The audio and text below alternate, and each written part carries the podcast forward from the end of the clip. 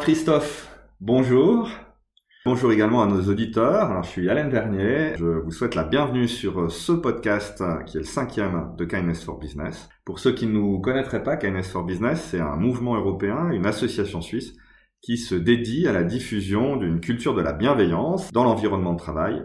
Nous militons pour euh, développer des organisations plus épanouissantes, réellement centrées sur les personnes, donc des organisations propices à leur euh, épanouissement, à leur émancipation, des organisations porteuses de sens et plus susceptibles de générer un impact euh, positif pour leur communauté. Aujourd'hui, nous recevons Christophe Barman, cofondateur de Loico, une société suisse, au départ euh, d'assurance, et puis qui a élargi, qui s'est élargi sur d'autres métiers. Tu vas nous raconter euh, tout ça, Christophe. Tout d'abord, merci d'avoir accepté notre, notre invitation. Je précise pour nos auditeurs que nous nous trouvons chez toi, donc c'est sympa de me recevoir. Et puis, on aurait dû enregistrer normalement ce podcast il y a deux semaines, mais j'avais attrapé le, Covid. Et d'ailleurs, je vais pas tout à fait retrouver ma voix euh, normale. Donc, pour ceux qui ont l'habitude d'écouter ma voix, ne touchez à rien, c'est normal. Ce n'est pas les réglages de votre ordinateur ou de votre téléphone. Alors, Christophe, on s'est déjà rencontré plusieurs fois. On a co-animé ensemble un webinaire. C'était ben, il y a pratiquement un an, euh, il y a en mai 2021. Le sujet, c'était le management bienveillant et plus spécifiquement sur la manière de transformer euh, l'organisation. C'était organisé par la Chambre de commerce et d'industrie euh, franco-suisse. Et je mettrai en commentaire le lien vers la vidéo et les documents PDF qui avaient complété cet enregistrement. Pour nos auditeurs, je dois encore vous faire une confidence. Hein. Désolé pour cette longue introduction, Christophe. Lorsqu'on a rédigé les statuts euh, du mouvement et de l'association, Kindness for Business, on s'est inspiré de certaines dispositions ou idées dont Christophe m'avait parlé. Donc ça me fait vraiment très très plaisir de te recevoir dans notre podcast et que tu puisses partager directement avec nos auditeurs ta vision singulière du leadership et la manière dont fonctionne euh, l'OICO. Merci de m'accueillir. Alors on reçoit des leaders pour qu'ils nous inspirent, qu'ils nous parlent de ce qui les anime dans leur cœur et dans leur trip. Donc pour bien commencer, bah, partons de toi. Raconte-nous euh, un peu qui tu es et pourquoi tu as créé euh, donc cette société en 2013 si j'ai bonne mémoire, c'est ça? Mmh, mmh, Tout à fait. Oh, faut parler de soi, c'est difficile. Euh... Ouais, je sais que t'aimes pas très cet exercice. non, non, non, mais je, je pense que c'est toujours intéressant de savoir d'où on part. C'est vrai que bah, pour ma part, j'ai un, j'ai un passé, je dirais, d'économiste, puisque j'ai une formation HEC euh, que j'ai fait entre Lausanne et Innsbruck, essentiellement pour les skier, en l'occurrence, mais c'était aussi une chouette unie. Euh, et puis, c'est vrai que j'ai fait du consulting en organisation. J'ai repris une organisation en 2010 en tant que directeur général qui était dans l'assurance. Cette organisation s'est fait racheter par un groupe euh, international, c'était en 2012, et puis euh, j'ai décidé de ne pas rester, j'étais pas aligné avec les valeurs, j'étais pas aligné avec la, vision du leadership, euh, la culture, tout ça. Et donc avec quelques amis, on a décidé de fonder l'OICO au 1er juillet 2013. sinon, pour ma part, les, gens se demandent d'où me vient un petit peu cette idée du management participatif. Puis je dis assez souvent que ça vient de l'associatif. Je suis un peu un boulimique des associations. Je suis dans dix comités d'associations différents. Euh, dans deux domaines principaux, le sport et, le ski. Euh, je préside le ski Genevois euh, et je, préside un club aussi depuis une vingtaine d'années d'ailleurs, ça fait longtemps. Et puis tout ce qui est durabilité, qui me tient à cœur et pour lequel je me suis beaucoup engagé, peut-être qu'on en parlera. Et en fait, l'associatif a ça de particulier que les gens étant des bénévoles, si vous engagez pas par la vision, si vous engagez pas par le plaisir, si vous engagez pas par le sens, ben c'est relativement difficile de monter des projets, de les mener et de les lider. Et donc c'est un petit peu de là, de ce monde associatif que me vient cette euh, idée du leadership. D'accord, donc toi tu parles de management ou de leadership participatif. Oui, enfin c'est comment, enfin je veux toujours poser la question notamment de comment engager en permettant aux gens d'être autonomes, de donner leur avis, et surtout de décider, de co-décider vraiment. Et toujours penser que dans une organisation, si on était euh, des dizaines d'entrepreneurs, toutes des dizaines de collaborateurs, ben, l'organisation était plus performante, plus engageante, etc. etc. Et, et, et, pour moi, le fondement de tout ça vient vraiment de ce que j'ai pu faire associatif. Ouais. D'accord. Et alors, Loyco, ça veut dire Loyalty Company, donc euh, c'est pas un choix euh, anodin. Alors pourquoi Loyalty Company? Bah, quand, on, est sorti un petit peu de cette aventure, euh, je dirais très capitaliste hein, de l'entreprise précédente, où il fallait sortir 20 points de base, puis tout était très axé sur euh, je dirais, le pognon, hein, au sens euh, malheureusement trop, trop normal du terme dans les organisations, on s'est dit, bah tiens, on a envie de créer quelque chose de différent. Et qu'est-ce qu'on a envie de créer? C'est une organisation qui est bienveillante, c'est une organisation qui a un impact positif sur les parties prenantes, qu'elles soient internes ou externes.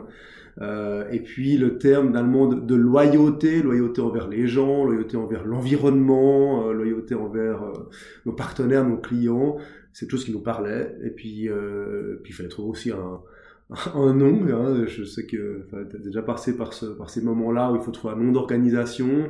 On a souhaité partir des valeurs, se dire ok, bah, quelle est la valeur la plus importante? On a sorti loyauté et puis on a trouvé ce loico qui, qui avait la mérite d'être en cinq lettres et puis disponible en .ch et en .com à l'époque, ce qui était relativement rare, encore moins cinq lettres. Donc voilà, donc on est, on est très content aujourd'hui de ce, ce nom loico qui nous ressemble et qui, et qui passe bien, je trouve, en termes de communication aussi. Alors, faut que tu, faut que tu nous expliques un peu ce que c'est que le, le, métier de Loico Compagnie, de Loico, pardon, et puis on va ensuite euh, un peu rentrer dans vos pratiques. Je fais déjà un peu de teasing, hein, mais donc euh, vous dites vous êtes une entreprise euh, user-friendly, vous fonctionnez à l'intelligence collective, vous adorez l'humain, tout en digitalisant ce qui peut l'être. Euh, tu m'as envoyé ta, ta, bio ce matin avant que j'arrive et puis vous dites bah nous on n'a pas de on n'a pas de commerciaux, on n'a pas de hiérarchie. Donc c'est tout ça qu'on va essayer d'explorer un peu ensemble mais pour que nos auditeurs comprennent bien, c'est quoi le métier de Loico de manière très simple, le euh, c'est ce qu'on appelle, ce qu'on a appelé un one-stop shop pour l'externalisation des fonctions de support. Donc en fait, on externalise les RH, les finances, les assurances, mais aussi le marketing depuis quelques temps, qui est un peu moins administratif, mais, mais qui fait partie de la constellation des fonctions de support des organisations. Tout ça avec une seule marque, et évidemment au sein de cette marque avec des équipes spécialisées. Euh, on aime bien dire, euh, bah, si tu prends une organisation de 100 collaborateurs, souvent elle a un RH pour fonctionner. RH, euh, c'est multimétier, il faut savoir bien recruter, bien payer des salaires, bien gérer des accidents et de la LPP. Et donc, avec l'OECO, bah, tu vas avoir 10 personnes pour faire tout ça, pour le coût d'à peu près la moitié d'un RH. Donc, tu vois que c'est quelque chose qui est intéressant et surtout qui, qui correspond à une évolution la complexité de ces, différents métiers. On pense dans les organisations, notamment que les ressources humaines, qui est un des métiers qu'on externalise, doivent se concentrer sur euh, la motivation, l'engagement, la formation, tout ce qui est plus qualitatif RH, le recrutement et moins sur des métiers plus administratifs que l'on va gérer pour les entreprises. Donc ça, c'est notre core business. Euh, il y a deux autres axes pour nous comprendre. Il y a la digitalisation. On essaie effectivement d'automatiser un maximum. On a détecté, on a analysé qu'en 5 ans, on allait remplacer 50% des tâches qu'on fait aujourd'hui par des robots. C'est uh-huh. massif. Euh, on n'a pas le choix. Parce que les gens nous disent, ouais, mais bon, vous dites vous êtes sympa, vous êtes humain et tout ça, mais en même temps, vous les digitalisez à fond. Alors, moi, je dis toujours que les, nos clients sont d'accord de payer 10% de plus parce qu'on est sympa et durable, mais peut-être pas 100% de plus. Donc, on n'a pas le choix de digitaliser. D'un autre côté, c'est une super occasion que toutes les tâches plus pénibles soient faites par des robots et que nous puissions faire des tâches à plus forte valeur ajoutée. Le but étant de garder les collaborateurs et même de les former euh, pour qu'on en ait alors encore plus et sur des métiers plus qualitatifs euh, à l'avenir. Donc voilà, pour nous comprendre, un one-stop shop pour les fonctions de support, une dimension très digitale, et puis une troisième dimension qui est la durabilité, puisqu'on a fait de la durabilité notre modèle de performance. Donc pour nous, c'est aussi important que les gens chez nous soient heureux et du plaisir, soient en bonne santé qu'on a un impact sur l'environnement qui est positif, qu'on fasse de l'argent. Voilà, on, on, essaie d'aligner ces trois piliers, euh, people, planète et profit. Et ce modèle de performance particulier fait vraiment qui nous sommes depuis la création de l'OICO et on suit donc ces indicateurs de performance depuis le début à un même niveau. Et tu parlais des clients. Euh, Qu'est-ce qui fait que, la majorité de vos clients vous choisissent? Est-ce que c'est pour la qualité de vos prestations ou est-ce que c'est euh, pour votre culture, pour euh, l'état d'esprit que vous arrivez à manifester auprès d'eux, pour le fait qu'il n'y ait pas de commerciaux chez Loico et... Ouais, bon, je, je pense qu'il y a... Bon, déjà, la qualité, c'est un, un, ouais, un must-have, quoi. Ouais. elle n'est pas là, euh, forcément, il y a beaucoup de clients qui arrivent chez nous, enfin, le bouche à oreille, voilà, on aurait de la peine à, à, à ce que les clients arrivent. Par contre, c'est vrai que quand euh, souvent on nous demande d'expliquer un petit peu notre, notre croissance, finalement, qui pour une PME, dans le domaine du B2B, où finalement chaque contrat se signe l'un après l'autre, on a une croissance qui est relativement forte. Moi, je dis toujours que c'est essentiellement dû à nos valeurs. Je pense qu'on a des valeurs fortes, euh, que l'on communique depuis le début, je pense de manière assez, efficace aussi. On a un bon marketing, hein, faut pas se le cacher, avec une équipe euh, l'idée par Grégory Cholet, qui d'ailleurs était euh, avec moi le, premier Loïcomet de, de, de Loïco. Je pense qu'on a, on a, on a, on a mis en place ces valeurs, on les a assumées, on en a fait vraiment euh, bah, une performance en soi, et puis on a su bien la communiquer. Et je crois qu'on peut dire qu'aujourd'hui, Loeco est une marque qu'on peut appeler aimant, qui a tendance à attirer euh, par ses valeurs. Et, et, souvent les gens, et, et d'ailleurs même c'est une, c'était un choix depuis le début, hein, c'était de dire on va plutôt parler de nous, de qui on est, de ce qu'on veut faire pour le monde, plutôt que, que ce qu'on fait en fait. Parce que finalement, ce qu'on fait, c'est un peu chiant, quoi. Enfin, enfin, des assurances, de la finance, etc. Euh, donc, fait, parler de ce qu'on fait sur les réseaux sociaux, ça n'a pas forcément intéressé les gens. Parlons plutôt de qui on est. Et, je pense que ce pari, que début, un pari assez, assez je ne pas risqué, bon, sauf pas des vies, mais, disons de se, se, montrer comme on est vraiment dans un monde où des concurrents sont des comptables, des experts comptables, des, des spécialistes d'assurance qui sont bien cravatés, euh, bien, bien présentés de manière corporate. Nous, on se montrait dans la piscine, euh, on se montrait à faire des marches dans la nature, et puis à avoir du plaisir avec nos collègues. C'était quand même un pari. Puis, ce pari aujourd'hui, je pense qu'à ce niveau-là, c'est avéré gagnant, c'est-à-dire qu'on est une entreprise qui est vue comme humaine, proche des gens et, proche de ses clients, avec un impact positif. Et, c'est ce qui fait l'ECO et c'est ce qui fait aujourd'hui, je pense, notre, notre succès commercial, qu'il faut aussi qu'on peut se passer de commerciaux, puisqu'on a une stratégie je dirais, de développement qui se rapproche du B2C. Mm-hmm. ça veut dire que dans le B2C, euh, si, si, on vend une marque, euh, une marque que j'adore comme Opaline, par exemple, qui fait des jus de fruits, ouais. on peut pas aller voir chaque personne pour lui vendre son jus de fruits. Il faut que les gens connaissent la marque. Puis quand ils ont envie de jus de fruits, bah, ils prennent un autre jus d'Opaline. Bah, là, l'idée dans notre domaine, c'est la même chose. C'est que les gens connaissent le ICO, puis quand ils ont besoin de nos services, bah, ils nous appellent.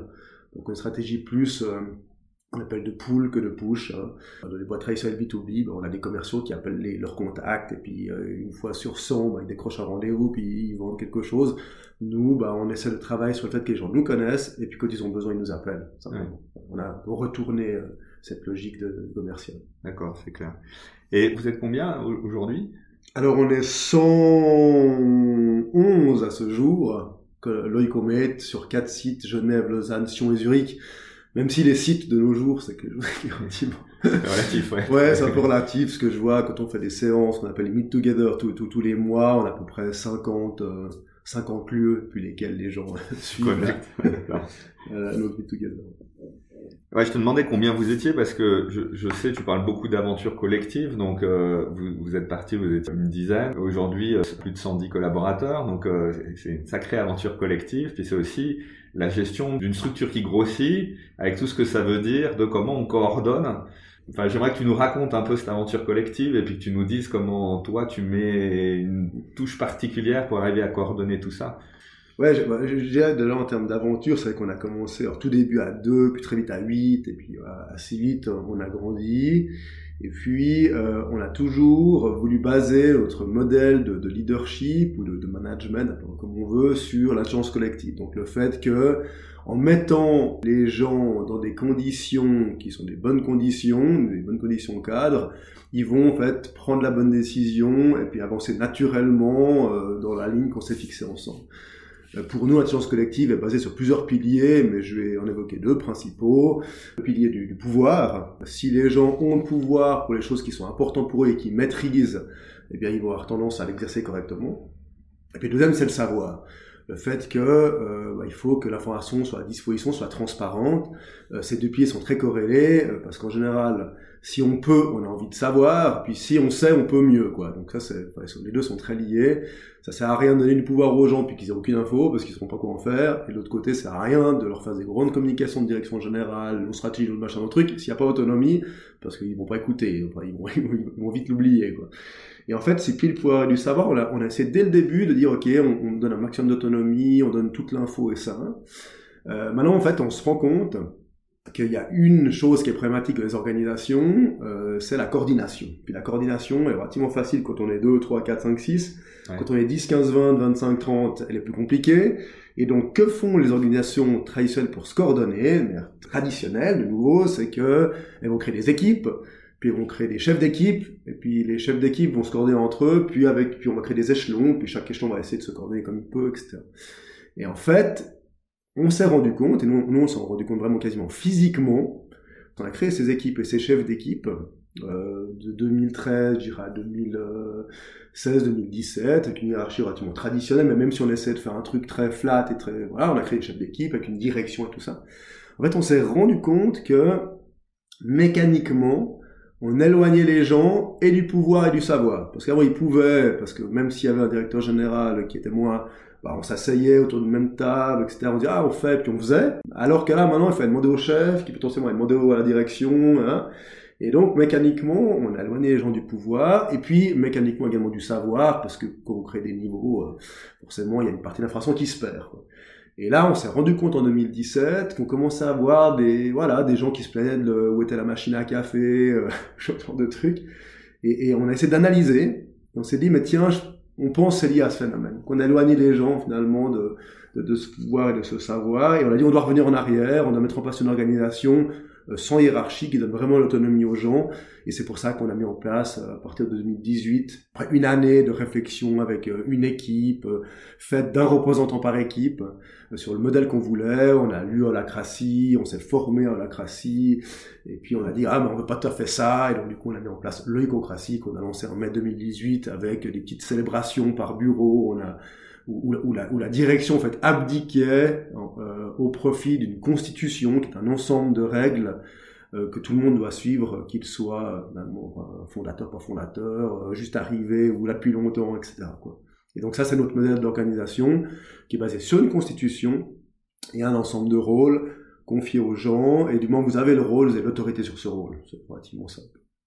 C'est relativement simple, mais suffisamment disruptif ou radical pour que la plupart des, des entreprises comprennent pas forcément euh, ce, que, ce que ça veut dire. Ça fait même euh, parfois un peu peur. En t'écoutant, ce que je trouve intéressant, euh, je te le disais avant qu'on commence, on a fait récemment donc deux autres podcasts. Un avec Uditis, alors ils sont moins nombreux que vous, ils sont 60 et puis euh, un autre avec euh, Christian Petit de, de chez Roman d'énergie. Donc là, ils, sont, un peu plus, là, ouais. plus de 1000. ouais. Ce que je trouve intéressant, c'est que vous, vous venez, enfin, vous avez passé ce cap, qui est quand on est plus de 70 ou plus de 100. Enfin, bon, voilà, c'est différent en fonction de chaque entreprise, mais effectivement, se pose cette question de la coordination. C'est-à-dire que ce qui était relativement simple quand on est 30 ou 40, qu'on se connaît tous, euh, bah, devient beaucoup plus compliqué. Et puis, il faut lutter contre cette envie de structurer verticalement euh, l'entreprise, de créer des niveaux hiérarchiques, parce que euh, j'aime bien ce que tu dis, ça, ça, éloigne du pouvoir et du savoir. Et c'est finalement, c'est un nœud très intéressant de, de, de, réflexion, en disant à partir du moment où j'ai plus le pouvoir, j'ai plus le savoir, bah, effectivement, je, je, je tue l'autonomie, je tue euh, l'empowerment dans mes équipes. Et puis à partir de là, je tue des choses que t'aimes, des, des mots que t'aimes bien, comme plaisir, comme euh, l'engagement, comme l'engagement, le sens, euh, etc. Puis j'éloigne les collaborateurs de la vision et puis ils comprennent plus de quoi on, de quoi on parle. Tu as parlé de conditions cadres. Euh, je voulais y revenir un instant avant qu'on rentre dans votre euh, dans votre modèle, parce que euh, moi je parle souvent du cadre de référence, donc c'est quoi notre vision, c'est quoi euh, nos, nos, nos, valeurs. Puis toi tu dis conditions cadre, est-ce que tu mets derrière le mot conditions cadre aussi un, un contexte de travail, des, des conditions cadres quasiment contractuelles? Est-ce que c'est pour ça que tu dis, parce que quand on dit conditions cadre, moi ça me renvoie un peu au, au contrat, au contrat d'assurance ou quelque chose comme ça. C'est pour ça que tu utilises ce vocabulaire-là ou, c'est le cadre de référence commun euh, un cadre de référence, un contexte. Alors, enfin, chez, chez on a, beaucoup euh, réfléchi à la question du plaisir au travail. La question de dire, bah, en fait, si on veut être performant, on du plaisir, et puis, en fait, ce plaisir, quelles sont les conditions, on les appelle comme ça, quelles sont les conditions cadres qui fait que les gens ont du plaisir au travail. Et puis on a sorti euh, six blocs, en fait six éléments de conditions cadres dont trois sont des éléments qu'on a appelés des éléments d'hygiène, selon ouais. les vieilles théories de la motivation ouais, de Herzberg, ouais. il y a, je pense, une cinquantaine d'années, mais qui, mais qui marche toujours pour nous, c'est que ces conditions d'hygiène, c'est un, les, ce qu'on appelle les, les, les, les, conditions au niveau euh, salarial, les conditions au niveau de, de, de, des bureaux et tout ça, hein, qui sont des conditions très hardes, on, en fait une condition d'hygiène parce que c'est pas voilà si, si on est en dessous de ce qu'on est payé ben, ça peut être désengageant on un facteur de plaisir mais c'est pas on ajoute en plus que vraiment ça va plus nous engager plus nous faire plaisir. Et, et, et, dans ces trois conditions d'hygiène on a effectivement tout ce qui est de nouveau ces conditions salariales bureau et tout ça. Euh, la deuxième chose c'est tout ce qui est charge de travail et ce qu'on a beaucoup vu au début, c'est que, même on le voit encore aujourd'hui, c'est que c'est très très compliqué d'avoir du plaisir si on est complètement sous l'eau. C'est logique de le dire, mais voilà, nous on, l'a posé parce qu'on essaie de l'analyser. Et puis, la troisième axe, c'est la, dimension de la liberté. Pour nous, on en a fait un, un, facteur de plaisir évidemment fondamental, mais aussi un facteur d'hygiène. Parce que fait, quand on est libre, on le voit en plus aujourd'hui avec euh, ces deux ans de Covid, où bah, tous les gens qui faisaient déjà du télétravail chez nous en ont encore plus fait, et ceux qui en faisaient jamais, en fait, les gens ils sont complètement libres chez nous, hein. ils sont libres d'arriver à l'heure qu'ils veulent, travailler habillés comme ils veulent, travailler où ils veulent, d'accord, depuis le début. Maintenant, c'est quand même un facteur d'hygiène, parce que quand t'es libre, t'es libre. On peut pas t'en donner plus. Mmh. Et ça, c'est trois, pour nous, conditions qu'on appelait d'hygiène pour le plaisir au travail. Puis après, on en a trois autres qui sont plus fondamentales pour nous. Un, c'est le sens. Le sens qu'on donne à son rôle, le sens qu'on donne à, ce que fait son équipe collectivement, et le sens qu'on donne en tant que collaborateur, à ce que fait l'entreprise.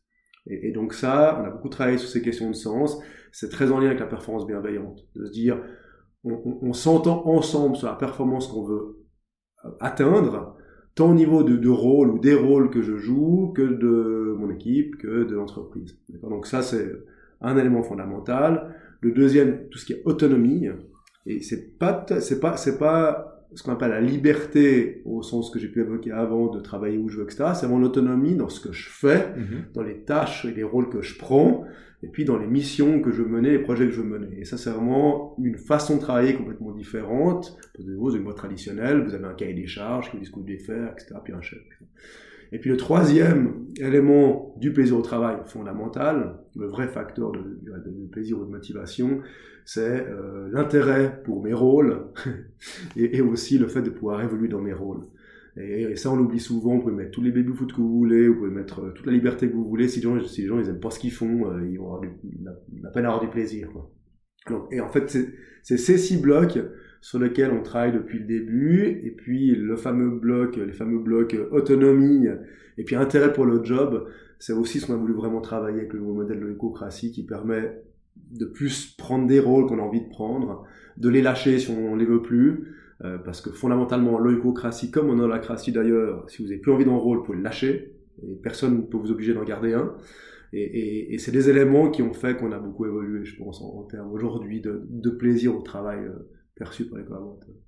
Oui, alors c'est en ça que c'est assez euh, orthogonal à, la doxa classique du management. D'abord, tu as abordé la question de la rémunération. Et donc, dans les entreprises classiques, bon, quand on parle de motivation des salariés, on, à un moment donné, on aborde forcément la question de la rémunération et on se dit qu'en donnant des primes, on va motiver les collaborateurs. Ce qui, est, ce qui est faux. Les économistes euh, comportementaux, les, les, les psychologues, il y, a, il y, a, 50 ans d'études qui démontrent que euh, la motivation euh, n'est pas générée par la rémunération. C'est ce que tu dis en parlant des, des facteurs d'airbag d'hygiène. C'est-à-dire que évidemment, si j'ai pas une rémunération suffisante, je ne vais pas euh, m'engager dans mon travail parce que je vais considérer qu'il y a une forme d'injustice mais on peut élever ma rémunération à l'infini, je ne vais pas pour autant développer plus d'engagement, plus de, de, motivation. Donc il y a un équilibre à trouver. Donc ça c'est une, une, première euh, donnée intéressante pour nos auditeurs de se dire mais comment je positionne la rémunération et le sujet de la rémunération dans mon entreprise. Et puis les trois autres blocs que j'ai envie de reprendre, donc le, le sens, donc créer ce cadre commun parce que vous l'élaborez euh, ensemble, ce qui est aussi pas forcément euh, l'évidence dans les entreprises classiques. Hein. En général, c'est très top-down, c'est défini tout en haut, et puis euh, quand ça arrive sur le terrain, ça a même pas forcément de, de sens au sens de, de, de, sémantique. Quoi. Je comprends même pas de quelle vision on est en train de me parler, et c'est pas celle-là qui va me faire lever le matin l'intérêt pour des rôles et le fait de se dire je peux lâcher des rôles. Alors ça, les n'importe quel euh, DRH dans une entreprise classique va dire enfin attendez la subordination, le contrat de travail, euh, la job description, euh, non non, je peux pas imaginer euh, ce genre de choses. Moi, je l'ai vécu dans, dans, dans, mon expérience personnelle. On a fait la même chose chez SNCF en, en Italie. Et donc effectivement, on demandait aux, aux, aux personnes est-ce que tu as l'envie, est-ce que tu as le temps? Et puis, est-ce que tu as des, des, compétences qui correspondent au niveau du rôle. C'est-à-dire que les rôles peuvent être plus ou moins ouverts à des débutants ou à des experts. On imagine bien que le rôle de parler de contrat de travail, c'est pas un débutant qui peut faire le contrat de travail. Donc on définit le niveau d'expertise qui est demandé dans le rôle. Pas si vous fonctionnez comme ça. Ouais. Mmh, mmh, ouais. Mmh, Et donc ça, l'idée de se dire qu'on peut faire évoluer son job dans son entreprise et que ça part du collaborateur et pas de la demande de l'entreprise, ça c'est vraiment orthogonal et disruptif, hein, c'est radical dans la pensée. Hein. Et puis cette notion d'autonomie, de se dire vous avez le droit de prendre des décisions. Moi je parle aussi beaucoup d'émancipation parce que l'autonomie c'est donner le pouvoir aux personnes de faire, puis l'émancipation c'est faire en sorte qu'elles se sentent ok pour le faire. Parce que je ne suis pas de dire à partir d'aujourd'hui. Il y a une grosse différence. Ouais, il y a une grosse différence ouais, parce que je peux dire tu peux prendre une décision, je te donne une délégation budgétaire à hauteur de 30 000 euros. Mmh. Ça veut pas dire que tu vas te sentir à l'aise pour, pour pouvoir le faire. faire, alors, complètement. Et, et- et l'émancipation, c'est de dire, je me sens bien, je, je, je sens que je vais pouvoir le faire, je sens que je peux aussi faire des erreurs. Ouais. Mmh, mmh, mmh, mmh. Donc ça, c'est des éléments. Euh, merci de témoigner de ça parce que c'est c'est intéressant. Alors chez vous, vous avez euh, développé tout un, vocabulaire. Tu as commencé à le dire. Il y a les loïcomates. Donc entre vous, vous appelez vous appelez des loïcomates. Mmh. Euh, il y a la loïcocratie. Euh, vous avez une constitution. Est-ce que le fait de développer ce modèle vraiment euh, complètement sur mesure, tout votre vocabulaire, ça a été constitutif de justement de ce cadre de référence, ces conditions cadres? Oui, clairement. Je, je pense que bon, déjà, c'était assez pratique au début par rapport notamment à l'écocratie. C'est qu'en fait, euh, holacratie, c'est un terme protégé. Puis d'ailleurs, nos amis américains, ils m'ont fait remarquer une ou deux fois, hein, si vous n'avez pas la licence, vous ne pouvez pas tellement en parler, bref. Donc nous, on s'est dit, bon, finalement, euh, en fait, on ne fait pas une holacratie. D'ailleurs, ce n'est pas une, formellement. Donc on, on trouve un autre terme. Donc, donc là, ça a permis de se dire, ce que l'on fait, c'est notre modèle auquel on croit, qui va évoluer, parce que quand vous posez un cadre de référence en 2018, vous savez très bien que six mois après, il sera plus le même, ce qui est, ce qui est le cas, il est complètement différent. Déjà, au, alors, il y a quelques fondamentaux qui vraiment sont là, mais dans le fonctionnement, c'est très différent de ce qu'on a pu mettre au début. Donc c'est en fait c'est une espèce de carte mère, hein, mais qui, qui, qui, qui en fait de par les décisions prises sur le terrain évolue, euh, évolue au quotidien. On a d'ailleurs une jurisprudence loïcocratique aussi, hein, parce que on pourra peut-être en parler. Euh, parce que celle-là a beaucoup évolué de- de- depuis le départ. Et, et, et ce que, ce, que je trouve intéressant, c'est que tous les mots qu'on a pu mettre derrière, déjà notre qualificatif, euh, on est un loïcomète et pas un, et pas un, collaborateur, voire pire un salarié, mot qui est horrible. Le salarié, c'est vraiment, euh, on te paye un salaire, t'es pas là pour réfléchir, t'es là pour faire des tâches qu'on t'a données. Je déteste le mot salarié depuis, depuis très longtemps. D'ailleurs, on l'utilise relativement peu en Suisse. Euh, J'aime plutôt collaborateur, laborare cum, hein, du latin, travailler avec, etc.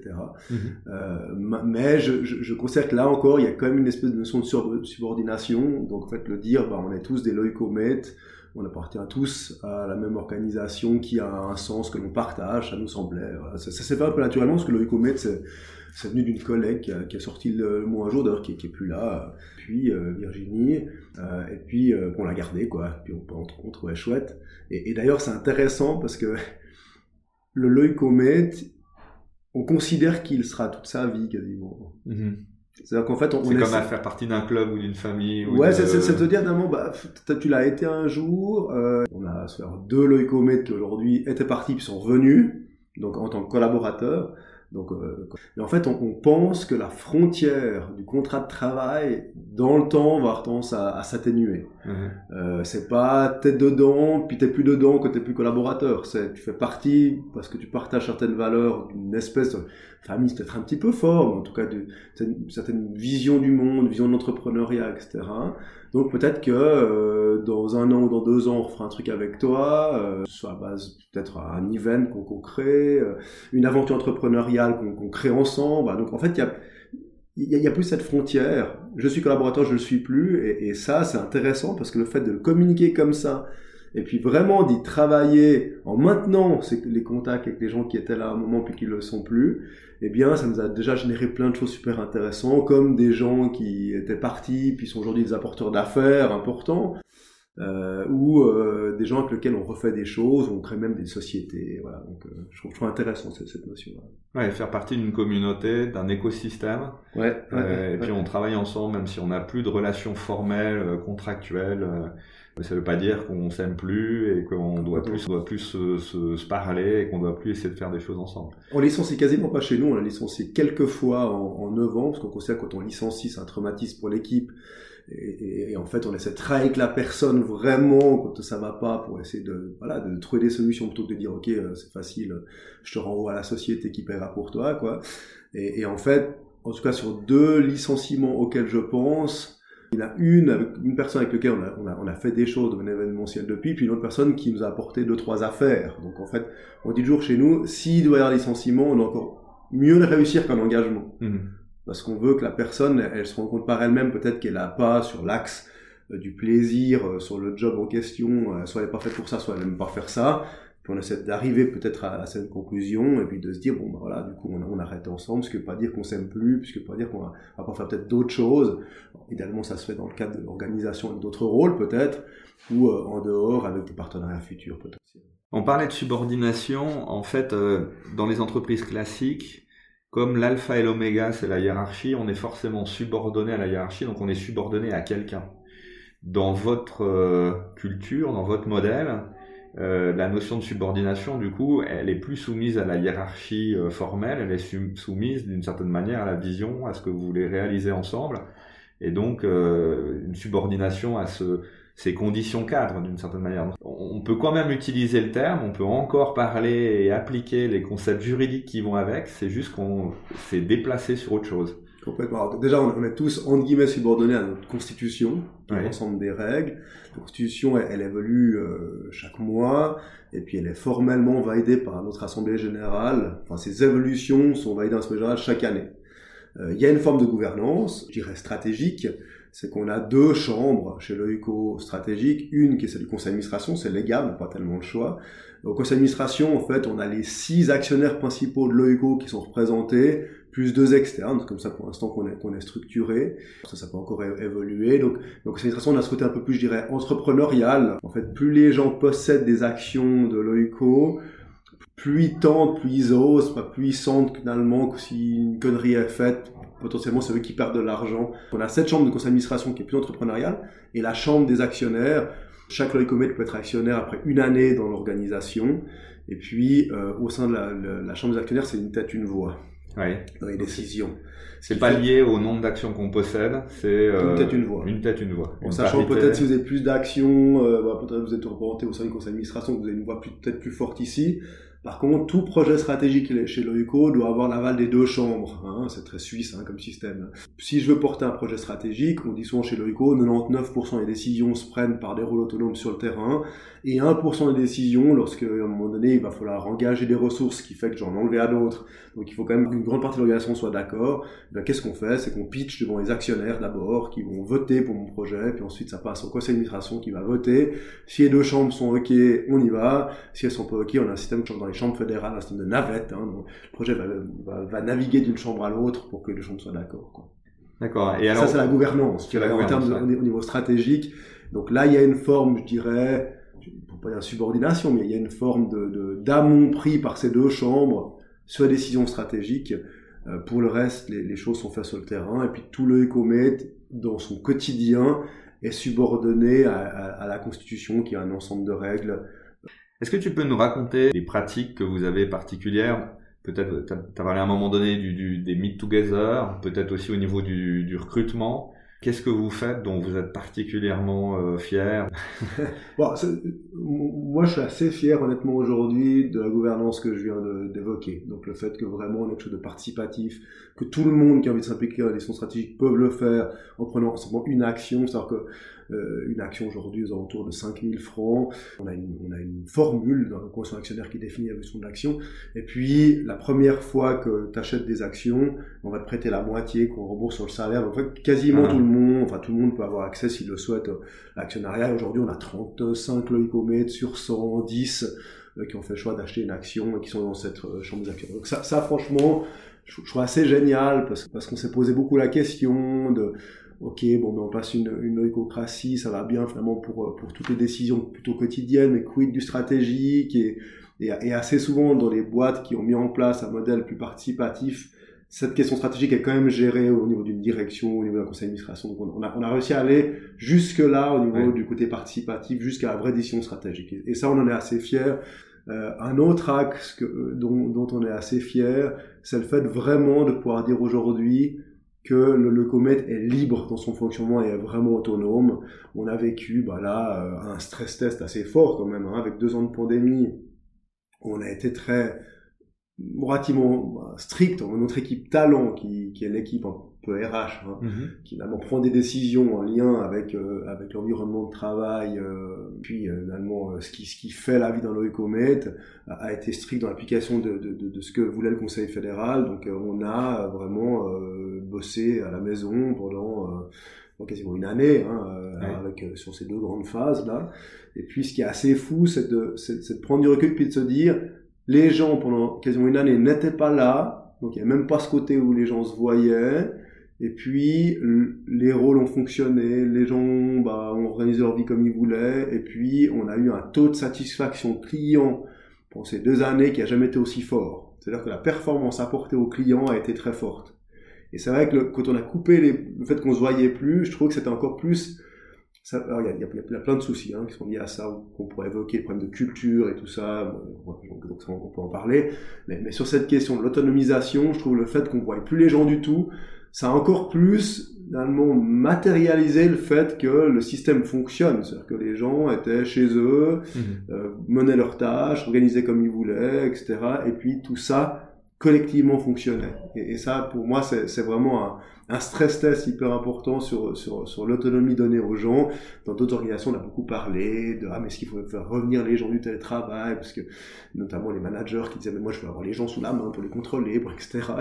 Et, en gros, les seuls qui se plaignaient du les principaux qui se plaignaient du télétravail, c'était surtout les managers d'organisations traditionnelles en fait, hein, ce qui a pu ressortir. Et là, voilà, moi c'est une deuxième dimension que je voulais évoquer dans les dans les plus là euh, qui, qui, en tout cas m'a frappé pendant cette, euh, pendant cette phase pandémique.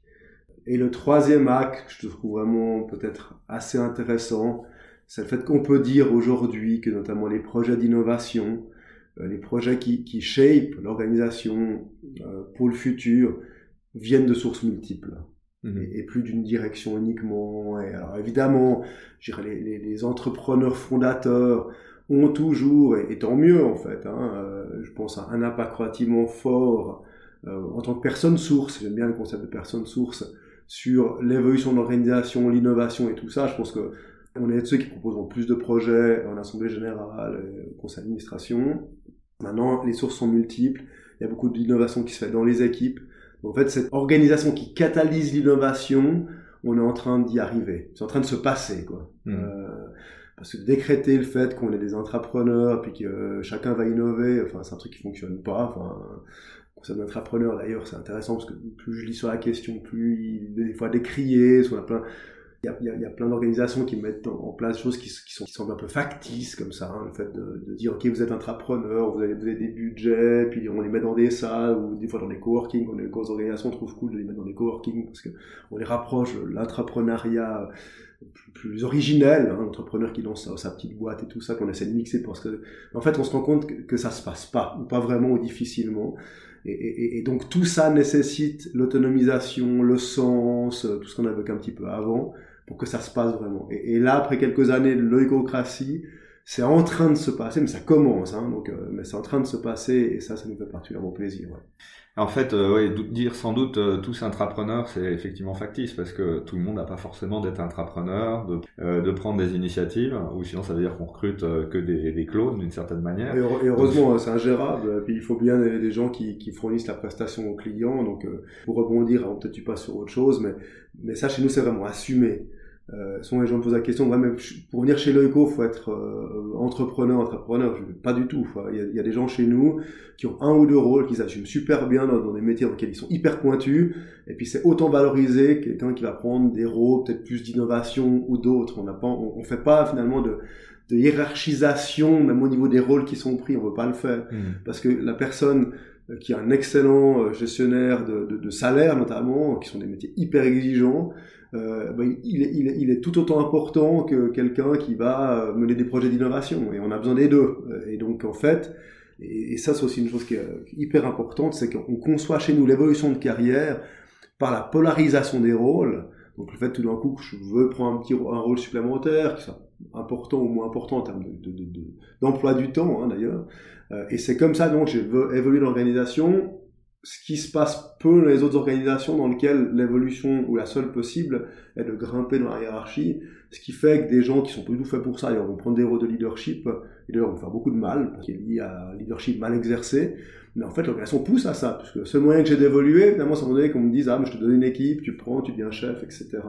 Et, ça, chez nous, je crois qu'on n'a pas ce biais-là, et, et je trouve que c'est aussi intéressant de le dire. Ce que je voudrais clarifier pour nos auditeurs, c'est que on pourrait pas juste faire une espèce de copier-coller, puis en écoutant ce que tu dis, dire ah bah tiens euh, ça, ça, me plaît bien, je vais le mettre dans mon organisation. Parce que ce qu'il y a quand même de fondamental et, qu'on n'a pas abordé, mais qui transparaît dans tout ce que tu dis, c'est quand même cette notion de parité. Tu parles de déhiérarchisation des rôles ou de une personne, euh, un actionnaire, une voix, c'est tous les rôles, euh, il n'y a pas de sous-rôle, il n'y a pas de... Donc ça, quand même, cette vision de l'humain, cette vision de la coordination, de la coopération, elle est fondamentale. Si on l'a pas, ça sert à rien de mettre en place une constitution, d'autonomiser, ça va pas fonctionner. C'est vraiment hyper lié aux valeurs des personnes sources, je pense. Ça veut dire que si on partage pas ça, si on partage pas la volonté de vraiment faire ensemble plutôt que de, faire faire. Si on est dans ces personnes sources, des gens qui qui faisons pas confiance. On a, peu parlé de la confiance. Une chose qui est fondamentale dans, ce type d'organisation, c'est vraiment la confiance et, elle doit être incarnée par les personnes sources. Euh, les personnes qui ont fondé l'organisation, les personnes qui vont se maintenir des sièges de conseil d'administration. Et c'est un petit peu ce que je vois souvent comme, comme biais lorsqu'on essaye de mettre en place des organisations plus flat et clairement il n'y a pas tout le monde qui est aligné euh, de l'actionnariat au conseil d'administration à la direction si on en maintient une etc et, et, et c'est plus si c'est pas le cas s'il n'y a pas cet alignement c'est plus dangereux de le faire que de pas le faire. Ouais. je pense autant pas le faire. Autant pas le faire parce que du coup on va créer beaucoup de, de frustration à un moment donné les gens bah, autonomisés vont, vont, vont mener des projets vont essayer et soit vont se faire taper sur les doigts parce qu'ils ont fait faux, c'est le pire, parce que du coup on leur dirait je suis autonome, on dit vas-y fais, puis quand je fais un truc qui est pas dans la ligne de ce que certains pensent, bah on va taper sur les doigts, donc là on, en fait on fait pas confiance fondamentalement, donc là ça va être la cata. Et si derrière il y a des reprises ou de, en main, de temps en temps on voit des comportements, j'ai pu constater euh, d'anciens directeurs qui disent bon ok on a assez joué les gars et puis ils reprennent la main et puis les, les gens comprennent pas du coup et se disent mais attendez on, on me raconte des cracks finalement. Et, et, et ça c'est pire que tout parce que du coup vous allez avoir euh, une perte de, de, de compréhension sur euh, sur la vision de l'organisation sur comment elle est organisée sur où est-ce qu'elle veut aller puis un désengagement massif et puis voilà vous ne, faites pas commencer le truc quoi. Donc mmh. ouais non ça c'est vraiment quelque chose qui est fondamental ah, super, je voulais qu'on parle du droit à l'erreur, donc euh, tu, tu, viens de l'aborder. Comme je veux pas que le format euh, soit non plus trop trop long, je voudrais te poser juste une dernière question qui, euh, moi, me tient beaucoup à cœur. C'est la, la, question de l'impact qu'on a sur l'écosystème, sur la, sur la communauté. Je sais que pour vous, c'est important. Vous dites, euh, euh, nous sommes une entreprise suisse fortement ancrée dans un écosystème que nous souhaitons voir évoluer positivement. Nous, chez Kindness for Business, on défend l'idée d'une forme d'abondance générative, c'est-à-dire comment on crée un ripple effect, un effet de, de domino euh, qui soit positif, un cercle vertueux à l'intérieur d'un écosystème, parce que le faire dans l'entreprise, c'est top. Si on peut arriver à, faire basculer, à améliorer des choses dans son écosystème, ben, c'est encore mieux. Est-ce que tu peux nous illustrer un exemple de ce que vous avez fait dans votre écosystème? Ouais, c'est hyper intéressant. Puis là, effectivement, on pourra parler des heures, mais c'est vrai que quand on a créé l'OECO, on s'est dit qu'on voulait une entreprise qui a un impact positif sur les gens, sur l'environnement, parce que c'était certainement possible, et d'ailleurs c'était la norme, de faire du business il y a 20 ou 30 ans en disant bah moi je me concentre sur euh, mes clients, ma capacité à faire du chiffre d'affaires et ma rentabilité. Aujourd'hui ça n'est plus. Ça n'est plus parce qu'on a un monde qui change, on a un monde qui va mal, euh, tant au niveau climatique qu'au niveau social. Et en tant qu'organisation, on est interdépendante. On n'est pas dépend, pas indépendante, comme d'ailleurs l'économie classique a tendance à le dire. Une entreprise doit être indépendante. On n'est pas indépendant, on est interdépendant. Et en fait, on a vraiment voulu faire de l'OICO une organisation qui se préoccupe de toutes ces parties prenantes et qui veut, qui, essaie d'apporter une valeur ajoutée forte à, à, ces parties prenantes.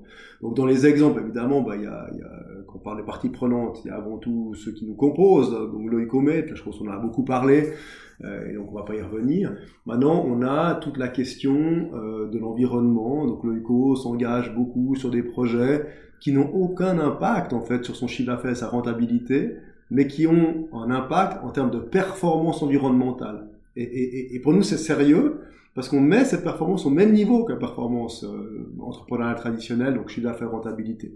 Et là, comme exemple euh, majeur, bah, on a une équipe euh, développement durable qui mène, je qui mène des dizaines, des dizaines de projets par année. Je crois, on a fait dernièrement on a organisé la diffusion à Genève d'une pièce de théâtre pour parler d'agriculture et de lien entre l'agriculteur et le consommateur et de ce qu'on doit faire pour arriver à, à, des circuits courts, à une production agricole qui est plus en phase avec l'environnement, à des agriculteurs aussi, agricultrices qui, qui, se portent mieux dans leur capacité de survenir à leurs besoins familiaux. Voilà. Puis ça, ça n'a évidemment rien à voir avec notre business, mais ça a un impact sur notre communauté, ça a un impact sur l'environnement. Euh, autre exemple mythique chez nous, euh, c'est qu'on a passé des centaines d'heures dans notre équipe marketing à, réaliser, à produire un film qui s'appelle Demain Genève. Euh, Loïco apparaît pas dans Demain Genève. Demain Genève, c'est le petit frère de, du film Demain, hein, qui a été un des blockbusters européens il y a, je pense que 7 ou 8 ans maintenant, je pense. Et en fait, de, Demain Genève, c'est montrer des initiatives favorables à Genève pour les gens et pour l'environnement. Et puis, bah, en guillemets, c'est juste ça. C'est-à-dire que vu qu'on parlait pas de l'OECO, ça nous a pas ramené des clients. Et puis, donc en fait, on est sur une autre vision de la performance. Et tout ça est lié au fait qu'on se sent interdépendant et qu'on sent qu'en tant qu'entreprise, on a une responsabilité pour le monde. Euh, on pense aussi que les entreprises doivent s'engager politiquement. Et ça aussi, c'est une chose qui est qui est assez différente parce qu'une boîte traditionnelle dit mais moi je vais pas m'engager politiquement j'ai aucune raison de le faire puisque je, peut-être je vais fâcher un ou deux clients qui pourraient venir mais ils vont pas venir parce que euh, parce qu'ils sont pas écolos etc et nous on dit non enfin on doit s'engager politiquement parce qu'on sait que la politique est, est, un cadre fondamental euh, pour les grands sujets de notre temps et pour les faire évoluer dans le bon sens. Donc on s'est engagé pour la loi CO2, on s'est engagé pour multinationales responsables euh, en tant qu'entreprise. Mmh. Et, et, ça, c'est intéressant parce que ça, questionne beaucoup aussi. Hein. On a des clients qui nous appellent, mais comment vous êtes de la loi CO2 Nous, on n'est pas pour, etc. Donc ça crée des, des cadres de discussion hyper intéressants, mais dans lequel on a pu aussi montrer ce qu'on faisait, qui on était, et bien on y croyait vraiment. Puis c'était pas juste pour euh, finalement dire ouais, mais alors on, on met un petit peu de, de saupoudrage, de, de, de, bienveillance, et puis d'écologie, et puis de, de social dans ce qu'on fait pour finalement être dans une logique de performance traditionnelle, c'est-à-dire vendre plus. C'est pas du tout ça. C'est de la performance que d'avoir un impact favorable sur les gens, sur l'environnement pour Oui, on en revient aussi un peu à l'idée de la confiance, c'est-à-dire de dire si je fais quelque chose de positif dans mon environnement, bah déjà euh, mon environnement va mieux, donc euh, je vais forcément euh, mieux. Et puis, beaucoup d'entreprises disent, ah, c'est un peu une forme de mécénat, de générosité. Finalement, vous faites un film, vous apparaissez même pas. Enfin, c'est complètement ahurissant. Euh, vous pourriez au moins vous faire faire un peu de pub. Parce que ce qu'on cherche, c'est un retour très direct. J'investis, un retour sur investissement, je peux le mesurer. J'ai eu une couverture, des retombées de presse. Et puis, quand on est vraiment dans un modèle de la confiance, on se dit tout ça, on s'en fiche parce que si on a confiance dans le fait que trust the people, trust the process, bah, si je fais la chose juste, il y aura sûrement des retombées indirectes que je vais peut-être même pas savoir mesurer, mais elles vont être là. Et, donc, euh, c'est une autre vision du monde, je crois, complètement. alors, nous, on constate, hein, puisque quand j'ai parlé avant de la marque Aimant, euh, tout ce qu'on fait là est constitutif de, de, de, de, notre marque, et du coup, effectivement, par effet de domino, nous ramène du business. Mais c'est même pas ça le fondamental, c'est que là, quand on raisonne comme ça, on est encore dans la logique de performance traditionnelle. Eh le but, c'est pas ramener du business. Le but, c'est d'avoir un impact positif sur le monde. Ramener du business, c'est de la performance, mais c'est un axe de la performance. il en faut. Enfin, il, en, faut. et, puis, c'est la respiration. C'est la performance aussi. Je veux dire, si aujourd'hui on était encore 10 collaborateurs et puis qu'on n'avait pas de rentabilité du tout, etc., on serait peut-être même pas là à en parler. Donc, donc, donc c'est important. Et c'est important aussi pour financer plein d'autres euh, projets, projets qui sont cool. Mais, mais, mais en fait, quand nous, on fait aujourd'hui un projet important pour l'environnement. Dernièrement, on s'est associé avec Patagonia, notamment pour la diffusion de leurs films euh, en, lien avec le développement des stations de montagne, qui est trop fort, des stations de ski de montagne et tout ça. Euh, en fait, quand on organise cette soirée avec Patagonia, et on a eu 80 personnes qui ont participé, ce qu'on veut faire, c'est toucher 80 personnes pour qu'ils agissent mieux. C'est pas faire une soirée avec Patagonia et Loico et, que ces gens potentiellement nous achètent un truc après. Et c'est cette vision fondamentale de la performance qu'on essaie d'intégrer depuis le début, puis qui fait qui est Loïco aujourd'hui, je crois vraiment. Je vais te raconter une anecdote. J'avais euh, j'avais été invité en Italie par le, patron d'une SS2I que, que j'aime beaucoup, qui est Francesco euh, Mondora, et il nous reçoit donc la SNCF, dans, dans, dans les locaux de, de, la société. On découvre accessoirement que c'était le jour du conseil d'administration et qu'il n'est pas à son conseil d'administration et que le conseil d'administration a été obligé de s'externaliser parce qu'ils nous ont invités dans la salle de leur conseil d'administration. Et puis il nous avait fait un dessin euh, systémique pour expliquer son modèle. Et puis après, il avait envoyé à chacun de mes collègues, il m'avait demandé les adresses, et puis comme je faisais confiance à Francesco, je lui avais donné les adresses personnelles, et il avait envoyé à chacun un petit dessin personnalisé, et puis il avait imprimé son dessin systémique sur des cartes postales. Il avait mis un timbre, parce qu'il avait dit si ça vous a plu, partagez-le. Donc il avait été jusqu'à mettre un timbre. Et puis tout en bas, il y avait un petit logo. Mm. Et il y a un de mes collègues qui m'a dit ah voilà ça y est j'ai compris c'est pour ça qu'il a fait tout ça c'était pour se faire de la publicité et en fait ce logo tu peux pas remonter à l'entreprise c'est une espèce de petit M dans un carré jaune pour dire que c'est un autre mindset le but était pas là le but était pas là. Le, but était pas là lui il faisait ça vraiment pour partager son modèle et dire bah, si ça vous plaît faites-en quelque chose et puis essayez de faire progresser ce qui se passe dans votre entreprise dans votre écosystème mm. mais vis-à-vis -vis de personnes qui ont un mindset qui est qui est classique et qui dit si je fais une action, je m'attends à avoir une retombée. Et puis tout est forcément un peu cynique quand on est comme ça parce qu'on cherche, on cherche le défaut. Je voulais euh, juste raconter cette anecdote. parce que, traditionnel est extrêmement cynique en effet. Bon, il faut qu'on s'arrête parce qu'on a même carrément euh, tout explosé et débordé. J'aurais aimé te poser encore mille questions, mais le temps file. Donc il va être temps de nous quitter. Merci infiniment d'avoir partagé avec nous tes, tes convictions, ton expérience. Merci à nos auditeurs euh, de, de, de, nous avoir accordé de leur temps. Je vous rappelle que vous pouvez découvrir d'autres podcasts avec donc des dirigeants, des chercheurs sur notre site, mais aussi des formats écrits, notamment des articles, des tribunes, des interviews. Abonnez-vous, faites-nous l'amitié d'aller lire notre manifeste et pourquoi pas de le signer. Il est sur euh, euh kindnessforbusiness.org slash manifesto.